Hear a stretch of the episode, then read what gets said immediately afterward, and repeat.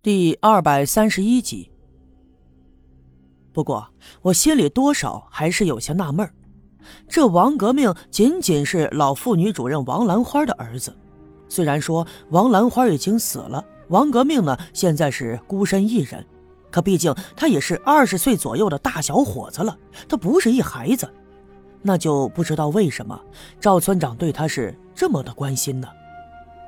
离开了六姑家。我让金凤到我家去帮我收拾一点东西，借口说有些不舒服，就打算去白胜利家里买点药。我就径直的往下队走了。其实呢，我是想跟白胜利商量一下，因为昨天我们已经研究好了，就打算这两天晚上接连的去挖那个地洞。可现在发生了意外情况，我要去县城几天，所以呢，要把接下来的事情跟他们安排一下。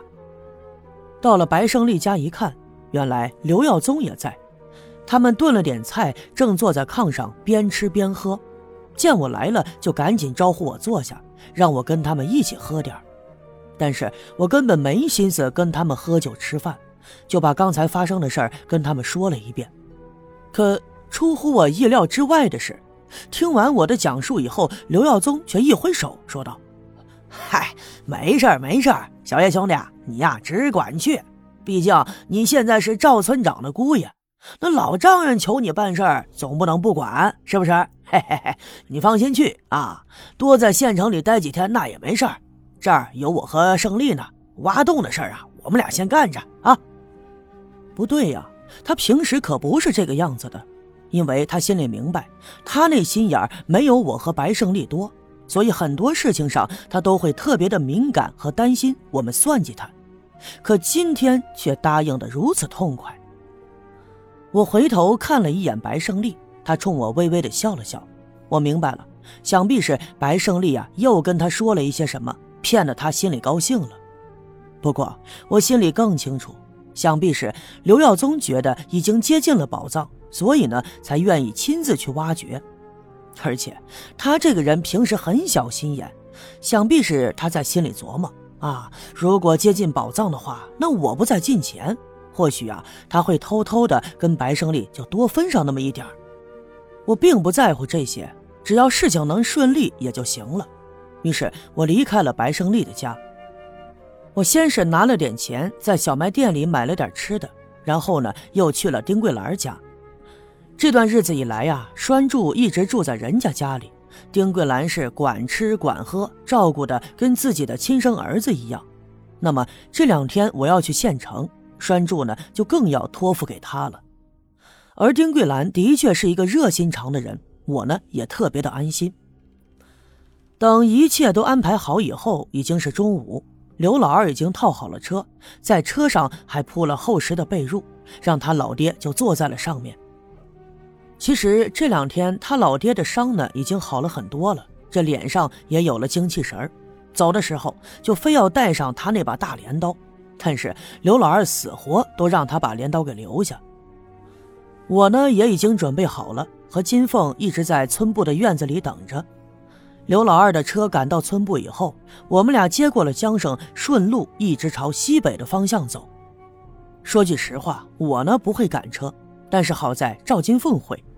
拉车的也正是六姑家那匹瞎了两只眼睛的老马，不过金凤跟他特别的熟，所以他也特别听金凤的话。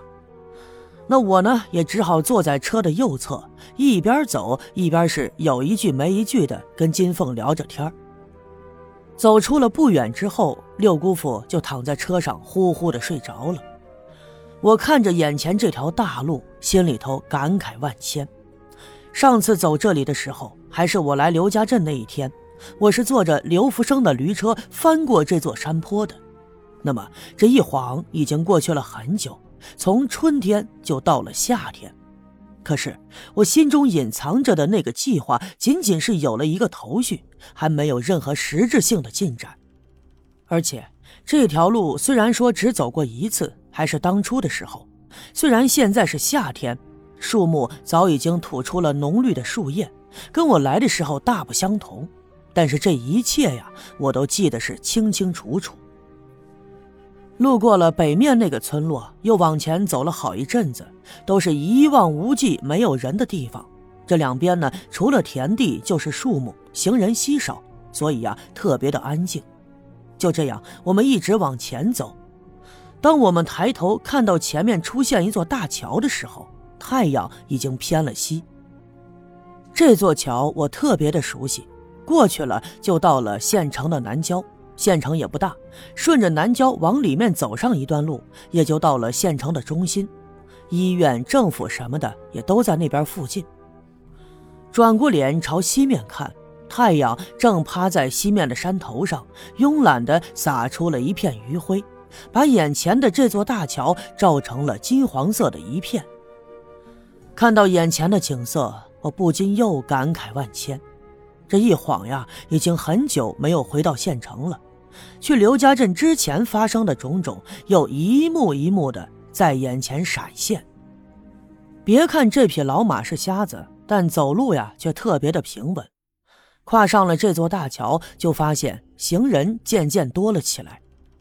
赵金凤呢很少来县城，所以看到眼前一切呢，都觉得特别的新奇。他嘴角带着微笑，正东张西望。这会儿时近黄昏。现在去县城也已经不太合适了，所以我们拿出了那封信，看了上面的地址。那个地址我知道，就在县城的东门附近那一带呢，我还算是熟悉。就按照记忆赶着马车东拐西拐的，又走了一阵子，眼前就出现了一个不大点的小院子。县城呢不是特别的繁华，尤其是县城的东门附近，那里没有多少楼房。都是一户又一户的小院落，当然，这个院子跟刘家镇的比起来就小了很多。这座院子呀，在一排房子的最东边，那么再往东就是一片荒地了，里面乱七八糟的长着几棵歪歪扭扭的杨树，看上去是没有人管的，所以枝叶长得是毫无章法。还有一个大土堆，上面到处是人们扔的垃圾，常年累月的堆积在一起。现在是夏天，天气炎热，所以提着鼻子一闻，能明显闻到腐臭的味道。这里的环境很差，甚至都比不上乡下的刘家镇。我不禁皱了皱眉，我心里寻思：看来呀，赵村长的这个战友日子过得也不怎么样嘛。伸手敲门，不一会儿，吱呀的一声，门开了，而门后头正站着一个人。我抬头打量。只见这个人身材略矮小，头发花白，脸上皱纹堆叠，看上去啊，应该有六十多岁的年纪，跟赵村长年龄相仿，